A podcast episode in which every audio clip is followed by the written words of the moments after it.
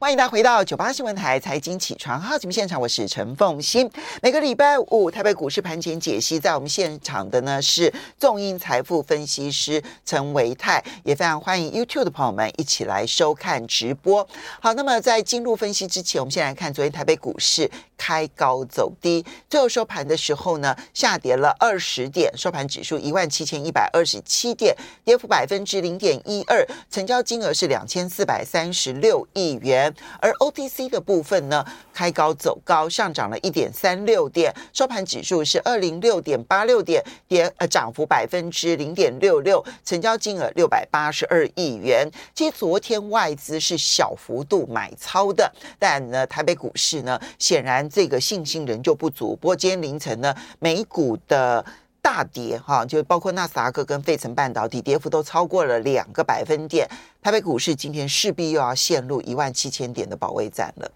好，复兴早安，大家早安哈。没错，我们看到在昨天美国股市四大指数都是呈现了下滑，那尤其是在 ADR 的部分啊，包括像是日月光、台积电还有红海。好，他们 ADR 都呈现的一个拉回的一个走势，所以势必在今天早上啊，台北股市的部分可能会受到美国股市的一个影响而出现开低。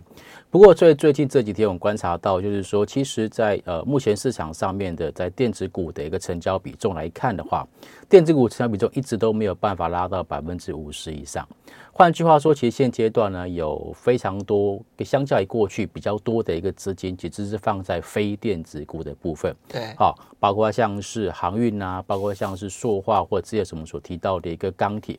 那简单来讲，现在其实资金一直都在传产类股里面去做个轮涨跟轮动。像昨天呢，其实包括像一些像高价股的纺织，包括像如虹。好，包括像是巨阳，在昨天都有出现很不错的一个表现。嗯，然后还有前阵子像是这个华兴，哦，一六零五的华兴，呃，它在股价上也连续好几天往上去做个走高的一个动作。所以其实现阶段呢，我跟各位报告一下，整体的架构就是这样。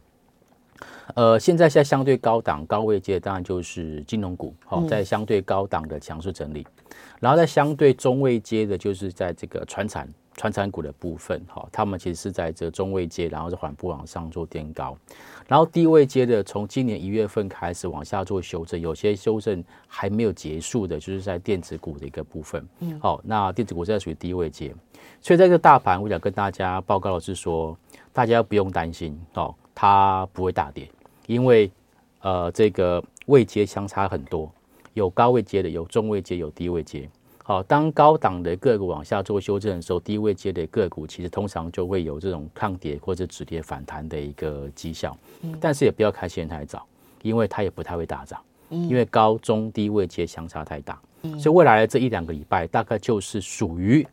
高低位接调整的一个调整期。所以在这个调整期过程当中，调整期是怎么个调整法？就是在先前一些相对高位阶的，不管是类股或者族群或者个股。它可能会往下做修正，嗯，例如说像最近其实有有已经开始有听到一些外资调降一些这个高价股的一个平等或他们的一个本益比的展望。可是高价股根本不是高位阶啊，很多高价股根本就是很低位阶啊。呃呃，我觉我觉得这个是要看相对。如果说你从今年以来，它的确是属于相对的低位阶，跌修正很久。可是也许对外资来讲，在过去一年当中，它涨很多。哦，那他可能对他对这个高价股未来的后市看法相对比较保守。OK，所以其实，在现阶段，就刚我刚刚说的，它是一个呃高低档位阶的一个调整。嗯所以呢，其实我们发现到，在最近有一些低档股票跌不太下去的，尤其是我们在上礼拜一直跟大家提到一些，哦说行情要出现止稳，必须要看几个特定的族群，嗯，电子股的部分，包括像记忆体。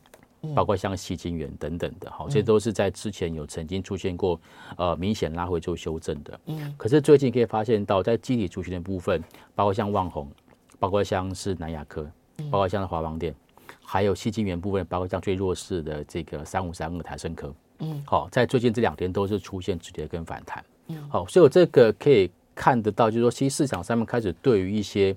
这种所谓的一个低位接的一个个股，他们开始去回头去做一个布局跟买超。当然，呃，它这个布局跟买超会持续多久，还是说只是一个短打也有可能。但是至少在这样子的价位，是市场上面它有吸引力的。好，所以我觉得在接下来的一个行情的看法，我觉得还是比较倾向于说是一种就是呃震荡跟区间的一个震荡的一个结构。好，大盘是区间震荡整理，嗯哼，但是这样听起来就是高中低位阶的一个调整期，这里面其实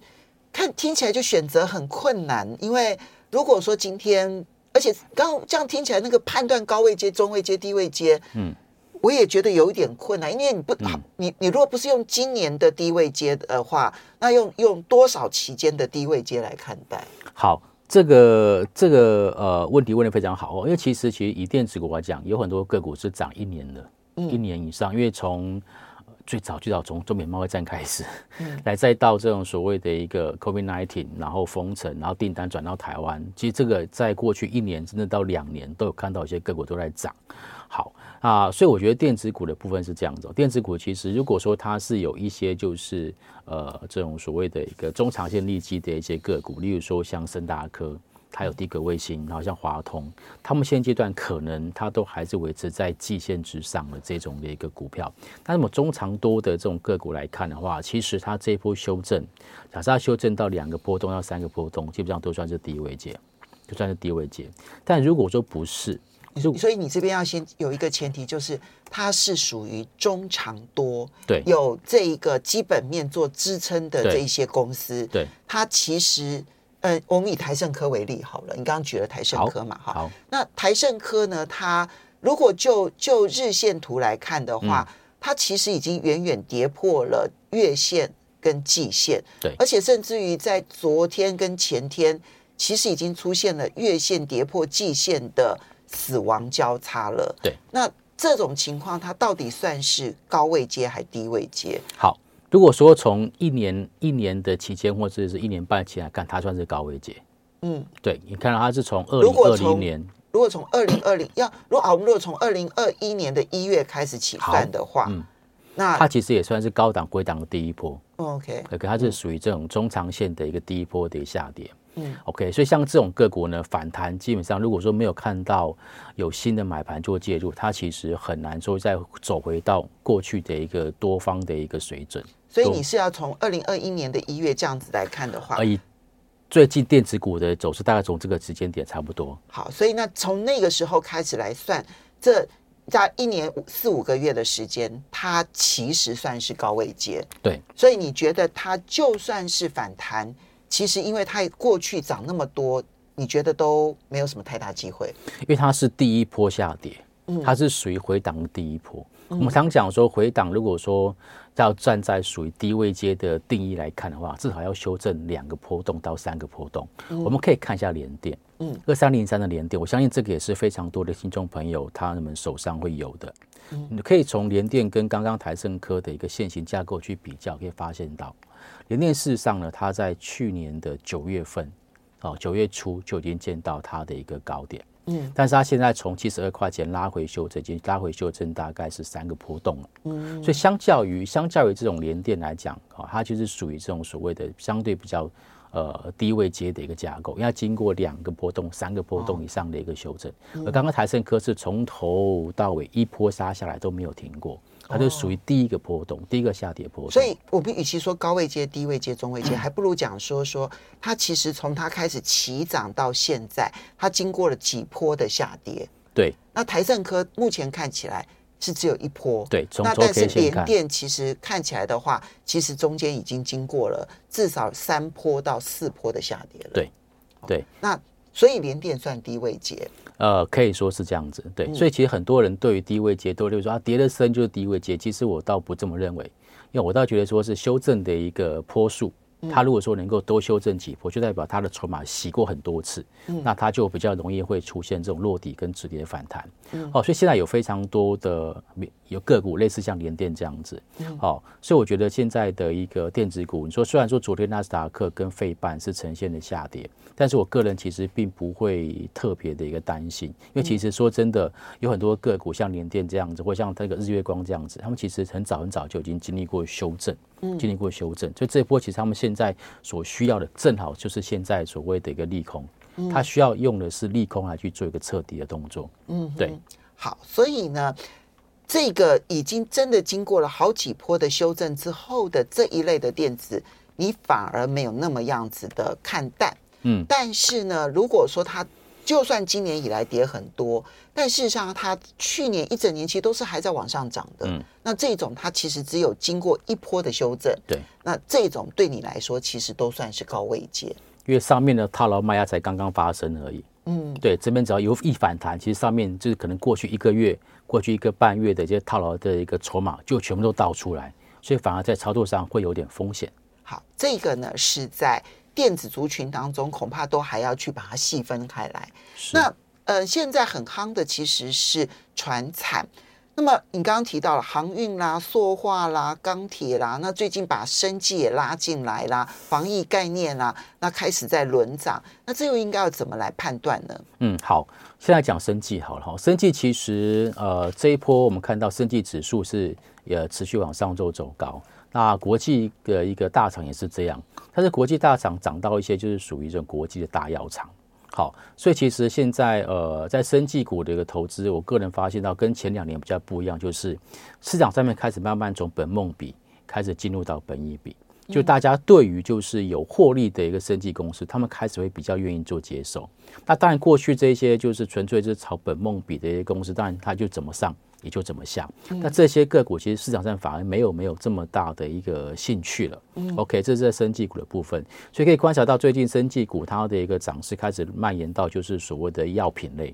药品类，当然我相信就是呃一些所谓的常家庭常备用药的这些的一个讯息，确实有一些催化作用，这个我 这个我相信哈、家庭常备用对对对，哈，这个绝绝对是有一些催化的作用，但是其实我觉得市场上面会开始慢慢慢慢去理解到，哎，其实生技股不完全全部都是就是天下乌鸦一般黑，它可能还是有一些好的一个公司会有获利的。好，我们稍微休息一下。刚刚提到的是生计嘛，哈，那么怎么去挑选？休息一下，还有其他的类股要怎么来看待？马上回来节目现场了。欢迎大家回到九八新闻台财经起床号节目现场，我是陈凤欣。在我们现场的是中银财富分析师陈维泰，非常欢迎 YouTube 的朋友们一起来收看直播。好，所以维泰刚刚我们其实提到，比如说以生计而言啊，那么嗯、现在转向的是要有获利的个股，对不对？哈、嗯是，所以呃，而且常备药品的这一些相关的生产公司看起来最近比较夯，能追吗？呃，我刚刚看到在这个强势股里面有看到中化哦，嗯一七零一的中化，它就是很明，就是以前过去怎么讲，讲学名药，对，学名药，然后它又有提供一些部分的原料的一个部分，所以它其实这个都是属于就是我提供原料给你们去去制造，所以它的获利算是稳定。其实你去买那个常备用药，把后面打开来一看，很多都是 很多会看到中化，对不对，对？它就是属于常备用药相关的一个个股。那像这种，尤其是这一次的一个疫情扩散这么快，它一定会有受惠，一定会有受惠。好，那像这种中化，它的一个股价，但已经连续涨了大概两三天了哈。对，对，那当然，其实最近的一个爆量拉中长红，我是不建议大家做追高，原因是因为它可能会有就是短期上面正乖离过大的一个问题。可是如果说我们把时间拉长，可以发现到它从二零二一年甚至更早之前，它其实整个股价都在低档就横盘。对，它都没什么动。它都没什么动。我类似这样子的个股，我觉得它当然不太容易，就是呃，就是一一波涨个两天三天就结束。它应该会这个这个这个会持续下去，因为毕竟疫情看起来也还没有正式达到高峰。嗯，对，像这种个股，我倒觉得可以留意。还有像是什么东阳啊，嗯甚至连这个神龙，过去这种所谓的原料药相关的上游厂商，嗯哦，他们其实算是获利不怎样哦。说真的，因因为它股本太大，不是说不好，股本太大，EPS 相对比较差一点。可是最近都看到神龙它的一个股价都往上就有一个走高。嗯，对，好，这一些你都认为它是 呃刚开始发动，但是嗯拉回的时候再接它，对对不对？对并不是要去追高。好，那么另外呢，刚刚我们在讲电子股的时候，没有谈台积电，那我想很多朋友还是还是很关心台积电嗯。。好的，好，台积电呢，以我个人来看，就是等五月了哈。为什么？因为我发现到台积电的股价上有一个惯性，它通常呢在股价往上做冲高的时候，都是在跨年。我们看到在二零二零年到跨二零二一年的时候，当时的股价是从五百一十二块、五百一十块钱一路拉到，就是在一月十八号的那一周，当时的高价拉到六百七十九。嗯，然后就开始沉寂了一年，嗯，然后再下一次的攻击就到十二月，就是二零二一年的十二月份，嗯，也是在跨年的时间点，啊，当时也是从。大概在六百块钱一路拉到到六百八十八块钱，对，到一月十七号的那一天，对，最高六百六百八十八，对。对，好，就是在呃大概一月份的第三周左右，嗯，那很有趣的是，在一样在二月二零二一年的一月十八号的那一周，也是台积电的一个高点，嗯，好，换句话说，其实今年上半年的台积电高点大概就到这边为止。好，那大家可能会关心到说，那到底什么时候会是低点？对，那我观察到了很有趣的惯性是，呃，在二零二一年台积电的低点是出现在五月份的第二周，嗯，那时候疫情很严重，对。到所以现在大家也关心到说，那这次五月份的第二周会不会 台积电又有个低点？而当时台积电的五月份的第二周的低点，当时是在五百一十八，嗯，而距离现在昨天的台积电收盘五百六十五来看的话，事实上其实也算是也算是没有很远了哈。所以其实我觉得，或许我们可以观察看看。好，台积电在接下来五月份会不会跟过去一样，会有一个相对的低点？但是我想补充到一下，就是说从四月十四号台积电呃法说会完之后，四月十五号法人所公公布出来的研究报告来看，基本上全部几乎是全数都是买进。或者是强力买进，只有一家群益证是属于区间操作。嗯，好，但是呢，我们讲平等，有时候就是就是呃比较表面的。我看到是说，几乎是百分之一百的这些。呃，法人机构对台积电今年 EPS 都是预估是调升的，嗯，有的调高调高九趴，有调高十趴，有最高调高十四趴的，嗯，好，所以我倒觉得说，在基本面上应该不会有太大的一个问题。现在就只是说，在时空环境上，可能因为国际股市的影响，导致它的一个股价往下做修正，嗯，对。那接下来下半年，我觉得对台积电来讲，就三纳米的一个关键。好，如果说三纳米能够持续的有效顺利的一个推出，然后上市，然后也有接很多订单，基本上台积电的股价，我个人是比较不会担心。好，所以呢，嗯，你觉得它跌破去年五月低点的可能性高不高？在在现在的大环境有可能，因为其实去年并没有所谓的俄乌战争啊。对，在这次其实变数会比较多，但是我一样回到刚刚所说的，其实就基本面来看，它没有太大的一个改变。嗯，好，所以如果有往往下跌或者回到前次的低点，我觉得可以特别做留意。好，这个呢是把电子，然后还有包括台积电了哈，还有生技，那其他的，比如说航运、塑化、钢铁，嗯，好，船产股的部分就是在做轮动了。我刚刚提到说前呃，在一个礼拜、两个礼拜前，我们来讲钢铁，那钢铁在上个礼拜有稍微做一个拉回、或修正啊，不管是不锈钢或者其他的一个钢铁股，然后反而是开始轮到就是。呃，散装航运，嗯，啊，包括像是新兴航运，哈，包括像惠阳等等的，那这个当然其实跟大众物资的一个报价往上走高有关。对，那我个人的判断是说，而且还要小散装哦。对，小散装，对，很大散装，对，必须要是那个 BHI 相关的哈。对，嗯。好，那我个人判断其实就是说，现在俄乌战争不会这么快结束，所以这些所谓的大众物资的一个报价，应该也不太可能会快速的拉回。所以大家会慢慢慢慢去注意到，就散装航运就是，哎，接下来可能会有一些就是抢运潮，抢运潮的一个展开，哦，所以我觉得散装航运这一波，说真的，它也是打底一段时间了，嗯，哦，不管是域名或者新兴航运或者惠阳，嗯，然后呢，说实在话，我也很少看到就是法人会去针对这个散装航运去做连续性的买超，但是我看到从上一个礼拜开始，就陆陆续续就看到法人对域名、对新兴，哦。它还有甚至包括像对惠阳，好惠阳 KY 他们进行这个连续性的买超，嗯，好，所以我觉得这个这个族群来讲，应该是有机会再往上再走一段时间。所以你觉得散装会比货柜会比飞航空好？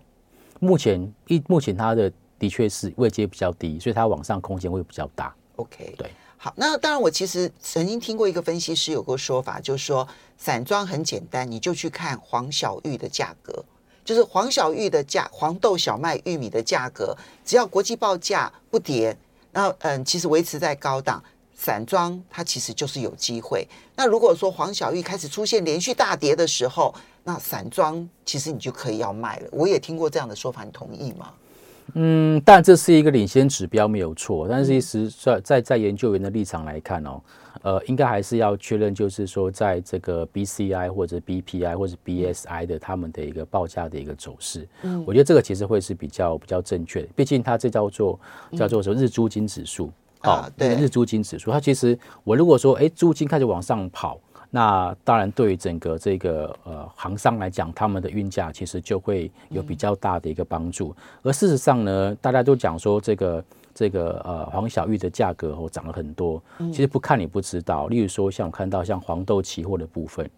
黄豆其实最近可以观察到，它是从一千。呃，一千三百块钱一路飙到一千七百块钱。对啊，哦，这个是黄豆，对黄豆期的部分。小麦也是在三月份往上急冲啊，从这个八百多块一路往上冲到一千四百三十块美金。对。玉米最近也很行，玉米是从大概是在呃，也是这这今年以来大概就涨了将近有四十 percent 的一个幅度，嗯所以非常非常多。好，所以我觉得在现在来看，就是呃农粮相关的一个议题会持续的发烧，这些个股